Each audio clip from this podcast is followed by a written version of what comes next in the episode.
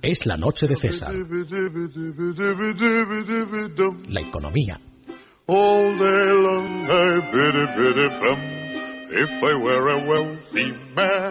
I biddy biddy bum. If I were a wealthy man. 8 y 35 minutos, Juan Ramón Rayo. Muy buenas noches. Buenas noches, Adriana. Bueno, es obligado empezar, eh, como bien me traes en la pauta, además, por esos datos que presentaba hoy el Banco de España. Batimos otro nuevo récord, si es que no paramos. No, desde luego. En el endeudamiento y en el desempleo vamos batiendo récords a cada mes que pasa, por desgracia.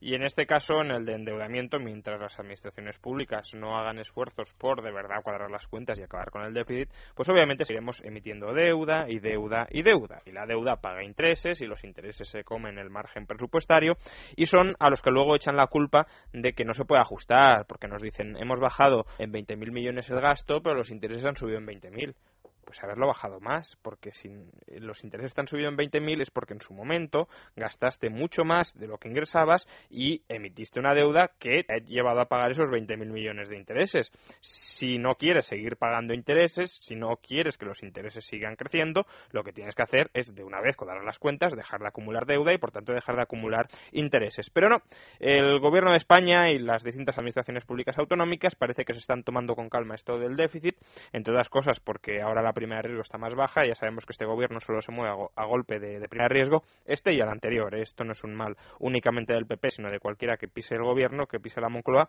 Y la consecuencia de ello es que hemos batido otro nuevo récord histórico que, no obstante, será arrasado, no les quepa ninguna duda, el mes que viene. Es decir, digamos que tampoco es que estemos ante un hito histórico, estamos ante un recurrente hito histórico. En abril será más alta que en marzo, en mayo más alta que en abril, en junio más alta que en mayo. ¿Hasta cuándo, Rayo? Pues así hasta que se dignen a cuadrar las cuentas y especialmente esperemos hasta que las cuadren bajando el gasto y no subiendo los ingresos, porque si siguen subiendo impuestos, la verdad que la actividad económica no mejorará eh, demasiado. Pues bueno, récord de marzo, el 88,2% de deuda sobre el Producto Interior Bruto, 922.000 millones de euros. Esto para que se hagan una idea, porque siempre conviene poner eh, todas las cifras en, pues, en relación con algo. Em, el macro recorte del gasto que se nos dice ha realizado Rajoy en el último año ese por el cual la ciudadanía española prácticamente ya no puede sobrevivir porque la austeridad nos está matando y demás, ese recorte fueron de 20.000 millones. Por tanto, debemos 922.000 millones y ese macro recortazo que según algunos ha colocado contra las cuerdas a la economía española son 20.000. Imagínense ustedes eh, pues la, magnitud del endeudamiento que tenemos encima. Eh, ¿Problemas de esto? Bueno, pues obviamente que los, eh, los pagos de intereses siguen subiendo, luego que nos hemos comprometido a cerrar el año con una deuda del 94,1%, ya estamos en el 88%, eso significa que nos quedan de margen para emitir deuda pues alrededor de 30.000 millones de euros, 30.000, 32.000. Teniendo en cuenta que se espera que el déficit este año sean de 70.000, pues bueno, la verdad que parece bastante improbable que culamos con el objetivo de deuda para este año, igual que tampoco vamos a cumplir con el objetivo original de déficit. O si quieren traducir estas cifras a magnitudes que puedan manejar de manera más asequible, significa que cada familia debe hasta el momento 53.000 euros y cada trabajador en activo, incluyendo eh, los empleados públicos, porque si los excluyéramos sería todavía más alto, 55.000 euros por trabajador. Casi nada. Cada trabajador tiene encima de sus espaldas 55.000 euros eh, que, devolver en algún momento. Efectivamente. Al menos de los que pagar intereses. Es decir, es como si ustedes hubiesen pedido una línea de crédito al banco, tuviesen que pagarle mes a mes intereses al banco, pero lo hubiesen pedido para dilapidarla en cualquier asunto vario, porque desde luego su bienestar no está aumentando por el hecho de que el gobierno se esté endeudando sobremanera. ¿Y quién se endeuda? Pues bueno, aunque desde luego eh, pues eh, estemos en 922.000 millones, quien acumula la mayor parte de la deuda con diferencia es la Administración Central con 800.000 millones de deuda. Le siguen las autonomías con casi 200.000, si bien la trayectoria de la deuda autonómica la verdad que ha sido eh, bastante espectacular al alza. En el último año, solo en el último año ha aumentado un 40%. Eh, por ciento. Y como siempre que hablamos de la deuda sobre el PIB, hay que recordar que se trata de la deuda a efectos computables, que no es toda la deuda que existe en el Reino de España que debe el Reino de España. Si contabilizáramos todos los pasivos en circulación de la economía española, que incluyen pues también deuda que se mantiene con proveedores, deuda entre administraciones públicas, etcétera, llegaríamos al 115% de deuda eh, sobre el PIB es decir, no el 88 que tenemos ahora, sino el 115%. La, la única salvedad que cabe hacer es que mucha de esa deuda no paga intereses, lo cual alivia algo la carga financiera, pero desde luego aún así es un endeudamiento que tenemos encima, un endeudamiento que eventualmente hay que repagar o al menos estar en posición de repagar y lo cierto es que mes a mes sigue aumentando a un ritmo eh, bastante inquietante. Quizá por esto, quizá por ir aumentando a un ritmo inquietante, eh, una de las grandes agencias de calificación del mundo, Standard Poor's, mantiene, ha mantenido hoy el rating del Reino de España, el rating de las administraciones públicas españolas en BBB menos, en triple B negativo. Eh, para muchos ha sido un éxito no nos hayan bajado más.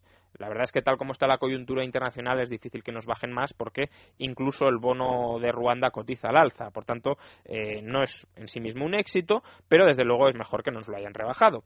Ahora bien, recordemos que se trata de un éxito muy matizado. Mm. Standard Poor's nos el, triple B negativo de Standard Poor's significa que estamos en al borde, en, nos falta un escalón para caer en bono basura. Por lo tanto, que nos consoliden a un paso del bono basura, desde luego no debería ser un éxito, eh, a menos que nos consideremos pues ya el, pelotón de cola, ¿no? Eh, además, dice Standard Poor's, si no estuviésemos eh, ya en sí mismos a un escalón del bono basura, que existe riesgo de que eventualmente España termine siendo degradado, su rating termine siendo degradado, eh, si el ritmo de reformas se paraliza. La verdad es que hasta la fecha el ritmo de reformas tampoco es que haya sido muy vertiginoso. De hecho, donde más prisas han dado para ejecutar reformas ha sido a la hora de subir impuestos. Pero, bueno, lo que esto constata es que España está siempre mes a mes a un escalón de ah, perdón, un escalón, bueno, sí, a un escalón o al filo de la suspensión de pagos. ¿Por qué? Porque si se paralizan las reformas y recortes, España puede suspender pagos en cualquier momento y eso es lo que está constatando Standard Poor's. Cuidado con lo que hacen porque, aunque les mantengamos en esta ocasión el rating, si no siguen recortando, si no siguen abriendo la economía, van a suspender pagos y nosotros entonces lo tendremos que reconocer, degradándoles a la categoría de bono basura. Standard Poor's espera que este año decrezcamos un 1,5%, que el año que viene apenas crezcamos un 0,6% y eh, Además dice que lo, negativo precisamente de la economía española de la, para lo que afecta a la solvencia del Reino de España es esa escasa perspectiva de crecimiento y que la parte positiva es el ajuste exterior. Lo que pasa es que aquí parece que estas dos cosas sean magnitudes inconexas.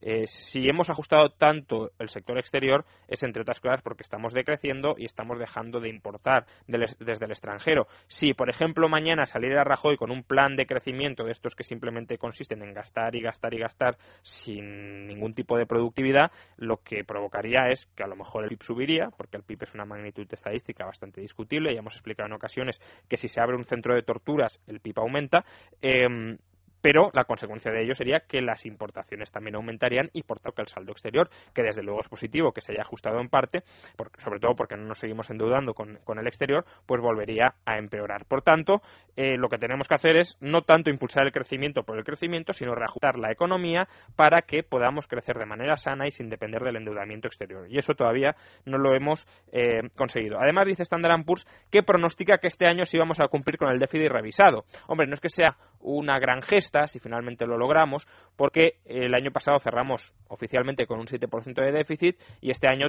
tenemos como objetivo el 6,5%. Por tanto, eh, digamos que estamos eh, prácticamente a tiro de piedra para lograr el, déficit. Sobre todo si, dice Standard Poor's, el gobierno continúa con los recortes al sector privado, porque el sector público la verdad que los recortes no terminan de llegar. Pronostica Standard Poor's que se van a producir ajustes adicionales, por ejemplo, suprimiendo exenciones fiscales o subiendo la tributación de los impuestos indirectos o aprobando la reforma de las pensiones que hemos tenido ya ocasión de, eh, comentar en otros eh, programas. Eh, precisamente Hoy eh, Libre Mercado recoge un reportaje muy interesante sobre cuáles podrían ser las claves de esa reforma fiscal que la Comisión Europea pide, le pide, le reclama a España y que Standard Poor's cada vez anticipa como más probable. Una reforma fiscal que, según ha dicho eh, Montoro, llegará en el año 2014, es decir, apenas en pues poco más de medio año. ¿Y cuáles serían las líneas estas de esa reforma fiscal? Pues por desgracia es una reforma fiscal que no implica bajada de impuestos o revolución fiscal a la baja, es decir, una devolución de las rentas que han generado a aquellos que las han generado, sino al contrario, un mayor eh, pues eh, una mayor rapiña de las, de las rentas y de la riqueza que las personas están y las personas y las familias y las empresas están logrando generar en España. En concreto, eh, Europa nos pide subir la tributación indirecta, es decir, el IVA, eliminar desgravaciones fiscales como por ejemplo la aportación a los planes de pensiones, lo cual no deja de ser casi pues, desazonador, ¿no? Porque por un lado nos anuncian que nos van a bajar las pensiones porque el sistema es insostenible, y lo es porque es un fraude piramidal, pero por otro, la vía de escape que tienen las familias para complementar las pensiones de miseria que van a quedar dentro de 20 años, que serían los planes privados de pensiones o los planes de ahorro, eh, y que tienen ahora una cierta bonificación por el lado del IRPF, esos se vuelven a penalizar no, no beneficiándolos eh, fiscalmente. Hombre, lo ideal sería reducción general al ahorro, a la acumulación de capital, pero ni siquiera mantienen aquellas pequeñas deducciones específicas sobre instrumentos concretos que promueven el ahorro, como por ejemplo la desgrabación sobre los planes de pensiones. También se propone quitar más deducciones a, a sociedades, es decir, que las empresas paguen más, aunque tengan gastos que les resten ingresos y que por tanto su beneficio real sea más bajo, si no se permite que ciertos gastos sean fiscalmente deducibles, lo que al final sucede es que las empresas terminan pagando impuestos sobre beneficios reales que no han tenido. Y esto es al final lo que están intentando conseguir por todos los días. Y por último, que el impuesto de patrimonio que debería extinguirse, porque fue un restablecimiento temporal en el año 2014, se mantenga durante más tiempo. Como ya hemos dicho eh, muchas veces, no hay nada más permanente que una medida política temporal. El IRPF fue una medida política temporal y ya veremos cuándo se quita, el impuesto de patrimonio también, y parece que tampoco se va a quitar por el momento.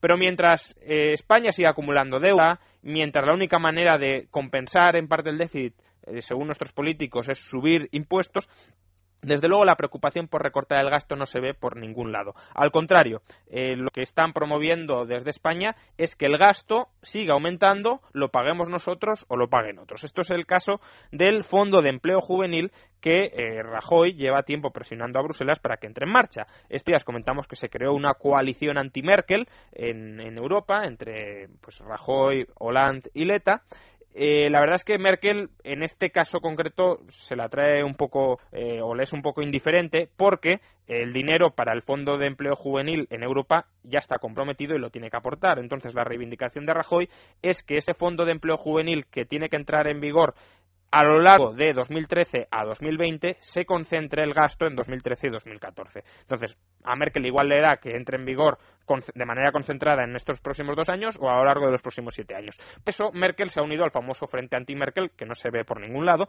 y ha reclamado a Bruselas que el Fondo de Empleo Juvenil eh, se aplique o se desembolse lo antes posible para generar actividad juvenil en, los países afectados. Tengamos en cuenta que esto es puro keynesianismo al, estilo del Plané, es tirar miles de millones sobre los países para hacer cualquier cosa, en este caso para que los jóvenes hagan cualquier cosa. No se trata de dar perspectivas de, de encontrar un empleo estable, cualificado y valioso para los jóvenes, sino simplemente darles un aguinaldo para que se esfuercen en algo y, hagan cualquier eh, actividad. Pero es que además es una política keynesiana cutre, porque es que el plan E fueron 8.000 millones para España. Estos son 6.000 millones para toda Europa.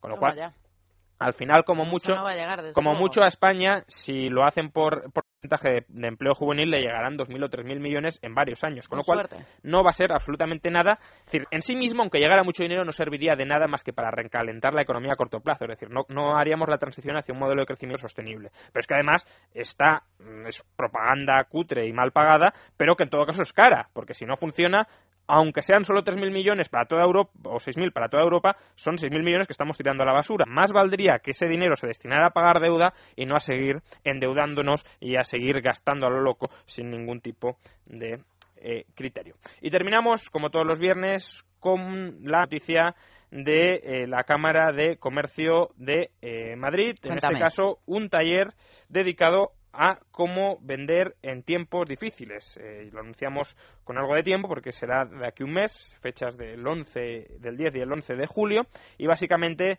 consiste en cómo articular mecanismos de venta a través de las nuevas tecnologías, es decir, de Internet. Para aquellos empresarios que estén interesados en el comercio online, que es la parte que únicamente está creciendo dentro de las ventas en, España, pues eh, ya lo tienen. Es una ventana, un escaparate hacia, hacia un mundo. Que la apunten bien, lo decimos desde luego con tiempo suficiente, un mes antes. Juan Ramón Rayo, gracias. Te veo en un ratito con las portadas. Hacemos una pausa y vamos con la tertulia.